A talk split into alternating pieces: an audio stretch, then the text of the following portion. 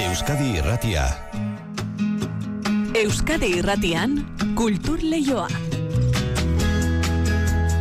Gaur kultur leioan egoren kontzertuak bihartik aurrera antzerkia eta emanaldiak tabakaleran eta ermuan Frida Kalori buruzko erakusketa Euskalduna jauregian. Bada gaur eren un aukeratu Mari Jose Uri Arratsaldeon. Hori da Arratsaldeon igotz, artea ikuskizun ugari gazteen talentua bete-betean jorratuko ditugu hirurak arte gure tarte honetan.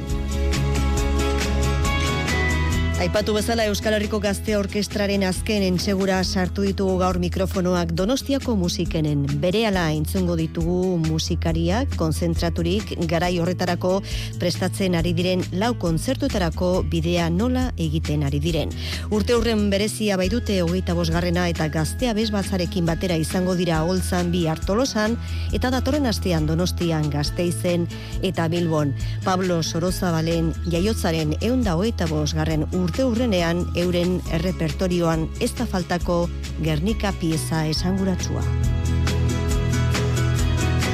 Ermoan berriz bihar bertan lorkaren jerma gaurkotua gure gizartera egokitua taularatuko dula dramatika arrante antzerki taldeak.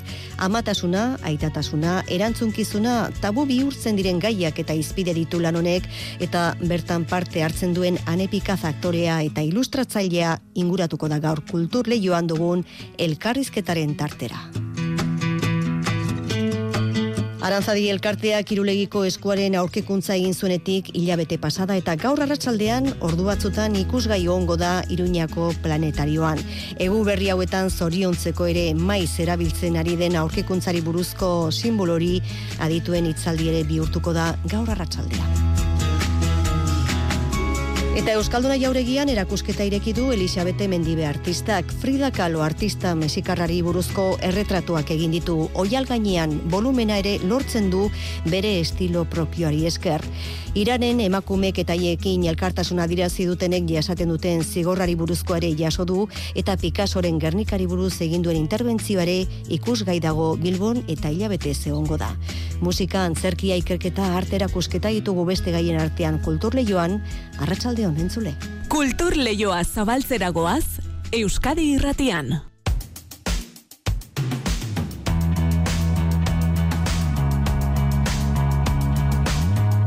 Aipatu dugu bai, Euskal Herriko Gazte Orkestraren entzeguan izan dira kultur lehioren eh, mikrofonoak gogoratu bihar bertan tolosan eta datorren astean donostian gazte izen eta bilbon izango direla kontzertuak. Hogeita bos garren urtea ospatzen dute gaztea bezbatzarekin batera, harituko dira oholtza gainean musikari gazteak eta inoa agirrek jaso ditu gaurko entzegoaren melodiak eta aurkezpenean eman dituzten xeetasun guztia. 2022an hogeita bost urte bete ditu egok eta bai udako egonaldietan baita negukoetan ere kontzertu bereziak prestatu dituzte.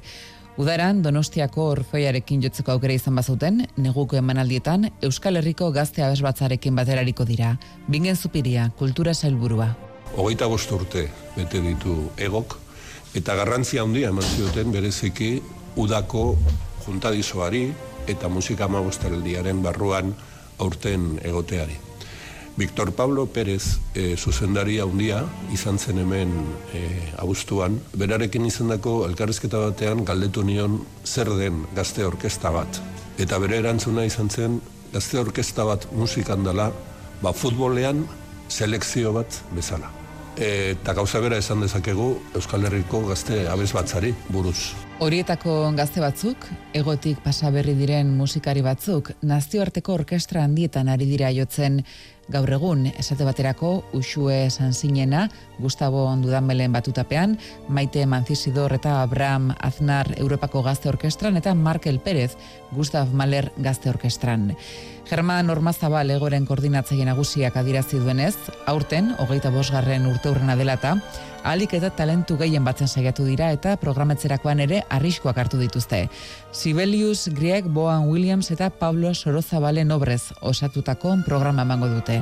Gogora dezagun, aurten eh, Sorozabal jaiozela egun dagoita bost urte bete direla eta urte ospatzeko Gernika oratorioa interpretatuko dute. Azpi marratu nahi nuke lehen aldiz izango dala egok lau obra hauek interpretatzen dituenak. Garbi genuen e, Pablo Sorozabalek presentzia izan behartzuela gure egitarauan, eta abez batzarekin lotu genuenean, ba, pentsatu genuen, ba, benetan oso obra seinalatua Euskaldun ontzat oso berezia, e, oso evokadorea dan e, obra bat, eta gainera, zoritxarrez, e, aurten Gernikaren bombardaketaren laro bost urte urrena delarik. Tolosako leidorren abiatuko den kontzertu bira honekin emango dien bukaera egok, hogeita bosgarren urte urreneko ospakizunei.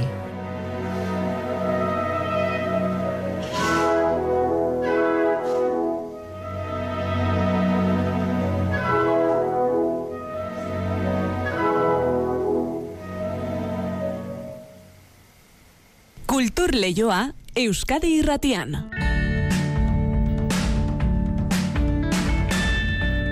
Federico García Lorcaren jerma antzeslanaren berrirakurketa egin eta sakonean lantzen duen gaia gaurko egunera ekarri du la dramatika errante antzerki taldeak.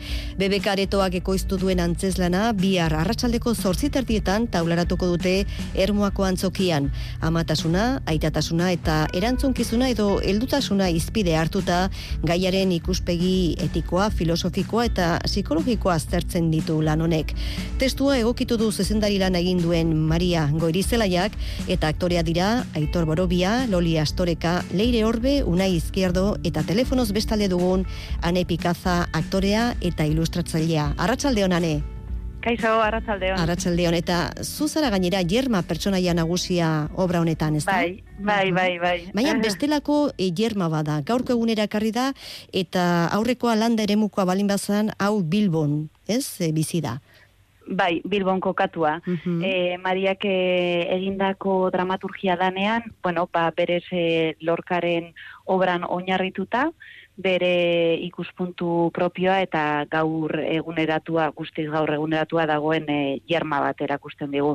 E, bikote, gaur eguneko bikote bat, ba, momentu batean e, e, gurasoak izatearen e, erabaki hartzen dutenak, eta e, horrekin datorren periploa ezintasunagatik, ez? Bai, eta e, aurreko jerma eta honakoaren artean e, ze, zein alde dago? Ura dago kokatuta garai arteko gizartean, ez? Presio handia izaten zen amatasuna ama izateko prozesu horretan edo aita izateko ere bai, e, gaurkora ekarrita pixkat ze alde dago? Ba, badirudi gaur egun e, ba, oso ezberdina izan beharko lukela, eta bada, ze, bueno, medikuntza ikaragarri aurreratu da, baino e, ala ere, ba, emakume zein gizone jasotzen duten presioa nahiko berdintzua da, ez? Egia da, bere garaian, ba, ezintasun horrek, e, txeukala bueltarik, gaur egun gure kaleak e, iria josita daude, ba, hainbat klinikekin, ez? E, esaten dutenak edo zein momentutan posible duzula ama izatea, baina gure adin e, biologikoa eta soziala ba, asko aldendu dira, ez? Orduan, e, bueno, badago ezintasun bat ere dena ez da posible gure garai honetan, naiz eta ematen duen baietz, ez? Edo zein adinetan, edo zein modutan e, lortu dezakezula zure ametsa.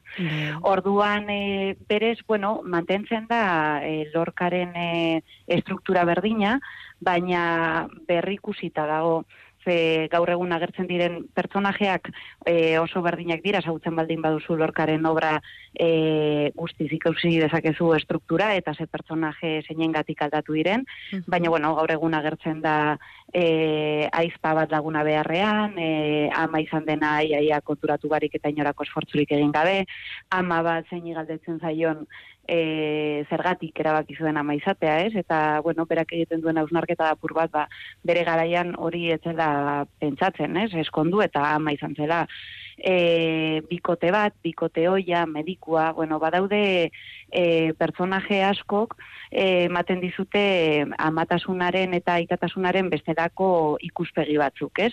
Ez da bakarrik zentratzen e, German eta ezintasun horretan, baizik eta gu gizarte moduan ere nola eraiki ditugun e, hainbat e, pentsamendu, ez? Bai, aurrera egin behar dela hormak hautsiz, erakusten du nolabait antzeslan honek, ez da? Autoestiman sare sozialek eragiten duten galera eta beste zenbait gai ere agertzen dira kontakizunean.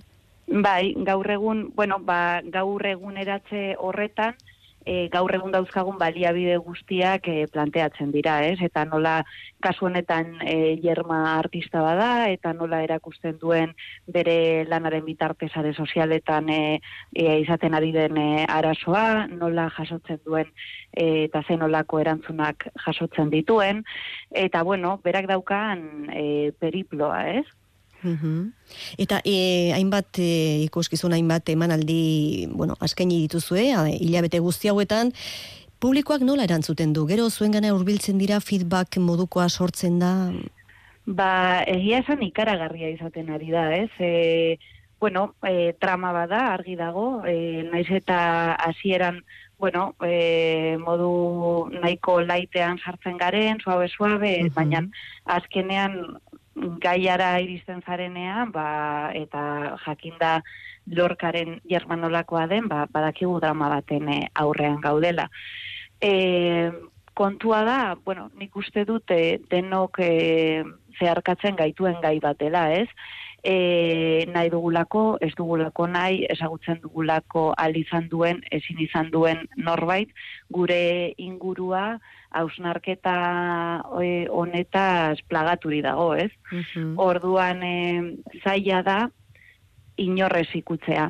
Bai. Eta etortzen diren, e, bueltan etortzen diren, e, e, bueno, ba, erantzunak oso potenteak dira.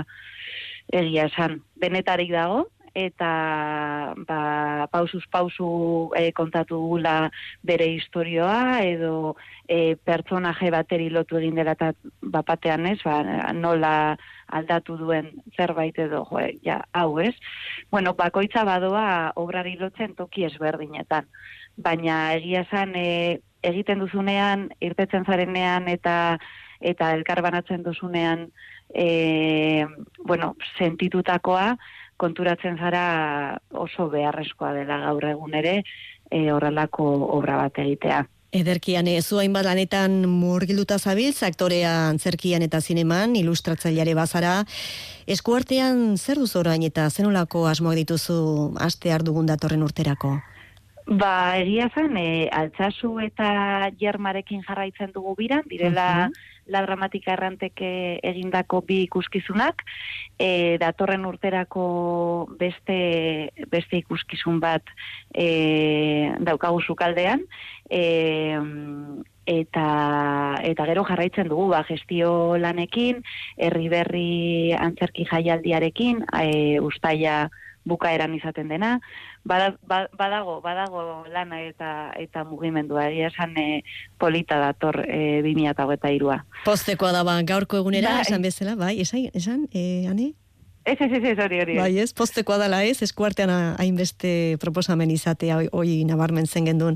Eta gaurko egunera, ba, gizartera egokituako jerma izeneko antzeslana, esan dakoa, eskuartean duzu baitare, bihar bertan ermuako antzokian ba, ikusteko parada izango da. Eskerrik asko ane pikaza aktorea eta ondo joan dadila, aurre antzeko zuen ibilbidea. Urte berrion. Berdin.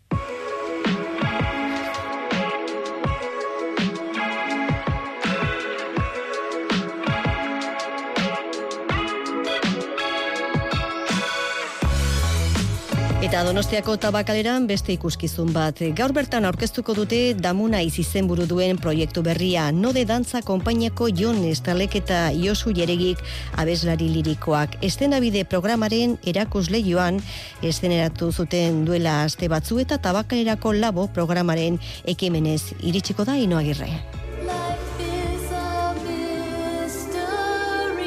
Jon Estalak eta Josu Jeregik uda ostean ekin zioten proiektu berri honi.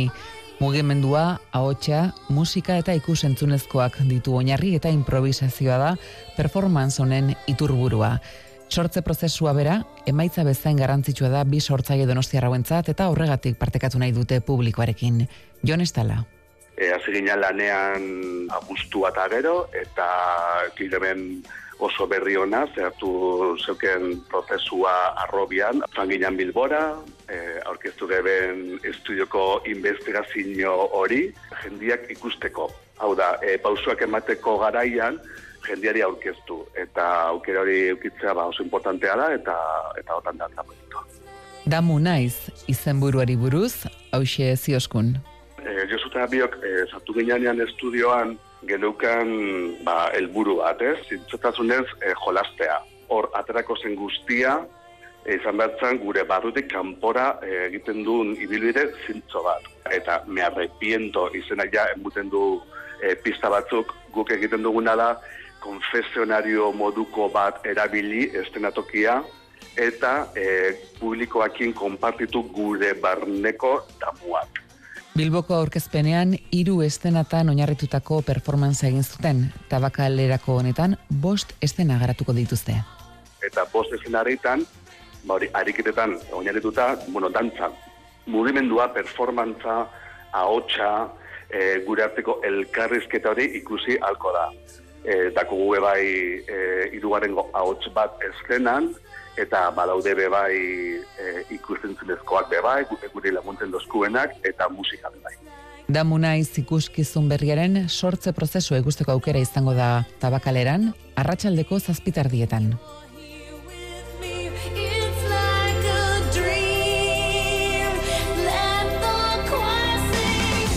Eta tabakalerari daukionez, amaitzear dagoen urtea bikaina izan da Donostiako kultura garaikideren nazioarteko zentroaren za. Tabalerako, tabakalerako erakusketekia eun da irurogeita mar mila bizitari izan ditu bi mila eta hogeita bian, eta estatuko onenen artean izendatu dute. Gaur bertan bestetik, aditzera eman du, ba, astelenetan itxita egongo dela, urtarriletik aurrera energia aurreztea duelako helburu.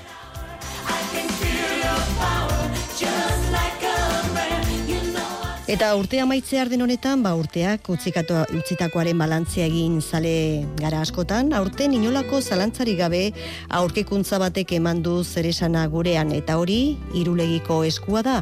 Azterlan betean ari diren honetan, ba gertutik ikusteko aukera izango da gaur bertan Iruñeko planetarioan. Eta itzaldi bat ere antolatu dute aurkikuntzarekin zerikusia duten hainbat adituren parte hartzearekin patxirigoien. Baskoien hizkuntzan aurkitutako idazkunik zaharren aurkitzea ez da untzaren gauerdiko ez dula, oi hartzun mediatikotik ies egin izan ez duena. Matxina iestaran, irulegi mendiko indusketako zuzendaria. Olatu bat izan du da, egukasira batean igual pertsonalkire espero ez genduna, eta jo, ba, e, txundituta gelditu beha, ez, e, puntutainoko oi hartzun e, mediatikoa eta oi hartzun soziala izan duen. Eskuaren idazkunak dioena destifratzea oraindik ere erronka mardula izanen da dituentzat, baina sorioneku hitza hizkuntzatik arago hizkuntzaren garaiko erabilerari buruz mintzo da. Hizkuntzalari edota historialari askoren hipotesiak hankaz gora jarriz eta euskararen aurrekari den hizkuntzaren jakintzaren data historian are eta lehenago kokatuz. Duela 2000 urte inguru, ba hementxe Nafarroan, ba, Baskoien lurraldearen e, bihotzean idazten zutela eta irakurtzen zutela. Herri alfabetatu bat zirela, ez? Hori da berrikuntza handi bat. Eta e, noski bigarren aldetik berrikuntza hori gaina lotuta daola idazten eta irakurtzen zutela e, beraien hizkuntzan. Oi hartzun mediatikoaren adierazle irulegiko eskua guztion ahotan dabilen bitartean sare sozialetan, merchandisinean edota musika gintzan jada badu bere tokia. Egu berritako azokan eta beste eta ikusten toki guztietan eta bueno, pozgarria da, ez? Jendeak herriak bere egin duela, ez? Gustatuko litze guke horrek gure indusketa lagundu alizatea, beste batzuen eskuetan uzten dut eta ni ikerkuntzan zentratzen ez. Irulegi mendiak gure historiari buruz gehiago eman dezakenaren itxaropenez, milaka urtetan lurperatuta dagoen aberastasunaren bila jarraituko dute.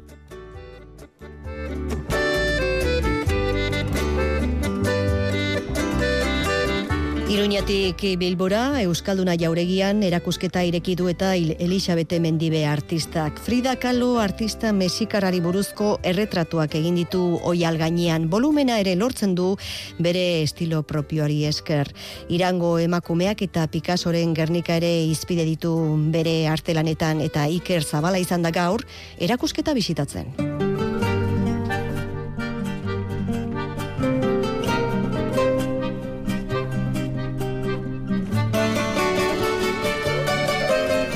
Elisabete Mendibek hogei garren mendeko artearen ikono handienetako bat hartu du berak kasi artisaueran garatu duen teknika berritzailea gauzatzeko. Oial gaineko oialaren bitartez eratu ditu Frida Kaloren bost erretratu, bere eremuaren konposizio berdin eginez, baina testura, kolore eta tono oso bestelakoak baliatuta. Elisabete Mendibe. Es un collage. Poco a poco pues hemos eh, pasado de, de, trozos grandes, cuadros más estáticos, a que pudieran tener más vida, más movimiento, con recortes más parecidos a pinceladas. Es una técnica... Bost erretratuek komuneko hiru elementu dituzte, orrazkera, mantua eta urpegiko ilea, erretratu komposizioaz gainera. Hortatik, kanpora, bost unibertso zeharo desberdin ereikiko dira existentziaren beste horren beste alor hartuta. Edertasuna, mina, hitza, natura eta tradizioa izenburupean Frida Beraren ikonografia oial mota eta kolore anitze sornituko da. Bost norantza desberdin baina osagarriak eraikiz. Naturaren kuadroa ala definituko du mendibek. Es una naturaleza salvaje, sin que la haya tocado la mano del hombre. Es una naturaleza circular. Frida aparece en medio eh, prácticamente transparente, imbuida adentro. El manto la, la envuelve, emana naturaleza por, por el tocado. Tradizioaren kuadroak Katrinaren eta Ilerriaren lurraldera eramango gaitu, Mexikon duen ikutu alaia tarteko eta minaren obrak bestalde, kutsu abstraktuagoa iradokiko digu Fridaren inguruan diren hainbat tximeleta ameslariren bitartez, aurpegia eta korputza odoltsu adierazten diren bitartean.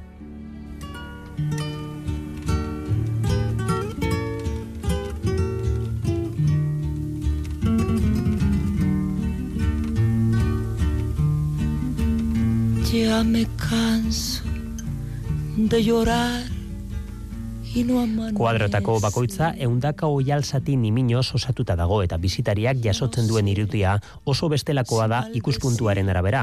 Urrunetik irudi orokorraz jabetuko gara, baina behin urbilduta biderkatuta ikus daitezkeen detaile aberatsak beha ditzakegu. Nolabait haietako bakoitza pintzelka da sotila bailitzan. Bost Friden erakusketa txiki honen ondoan beste bi obra ere badira. Hauek ere oialaren gaineko oialaren bitartez edeikiak. Emakume iraniar baten erretratoa dugu lehenik eta behin, masa aminiren hilketaren salaketa egiteko bere ilea mosten, eta azkenik Gernikaren berrirakurketa ere badago. Pablo Picassok sorturiko elementu bakoitza, sesena, aurra edo saldiari, oialaren bitartezko irakurketak plazaratuz. Y arrancarme y a los clavos de mi pena.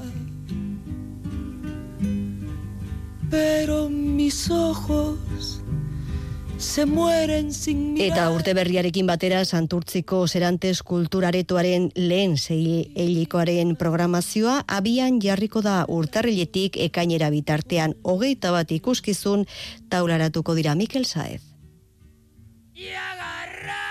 Antzerkia, umeentzako ikuskizunak, musika emanaldiak, opera, dantza, hauesek dira Santurtziko Serantes Kultur aretoak datorren urteko lehen seiokorako prestatu duen programazio zabala eta askotarikoaren osagarri nagusiak. Guztira, hogeta bat ikuskizun izango dira. Helburua da guztu guztiak asetzeko moduko kultura eskaintza helaraztea. Carmele Tubillo, Santurtziko Kultura eta Euskara zinegotzia. Asteburu honetan hasiko da urte berria eta horrekin batera Serantes Kulturaretoaren lehen zeileko honetako programazioa hogeta bat ikuskizun izango dira. Horietatik lau aurrentzat. Publiko guztiari zuzendetako eskaintza, antzerki komikotik hasi eta dramatikora, musikara edo dantzara. Antzez lanei dago kenez, estatu mailako puntako hainbat interprete pasako dira. Lehena, Imanolari azurtarriaren amairuan, saltzaile baten eriotza antzeslan ezagunarekin. Euskal antzerki egintzak ere tokia izango du programazioan. Asier Ormazaren, Aitziber Garmendia eta Mireia Gabirondoren eta Joseba Paulazaren azken lanak baita Ika Teatroaren latarara ere ikusgai izango dira besteak beste. Maiatzean hiru dantza ikuskizun izango dira Serantes Kultur Aretoan eta Turandot Opera emanaldia martxoan iritsiko da.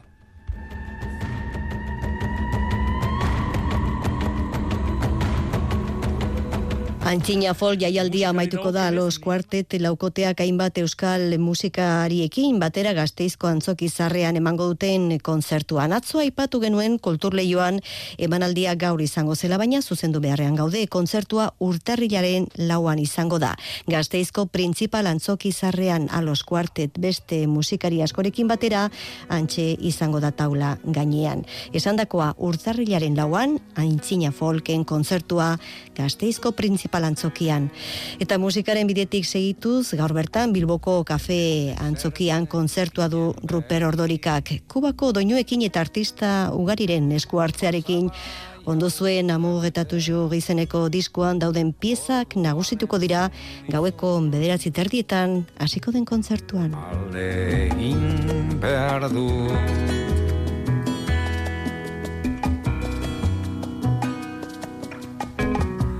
Marieleko bidetik izeneko kantuarekin, iritsiko gara iruretara, Xabi Iraula eta Jose Alkain teknikan lagun ditugula.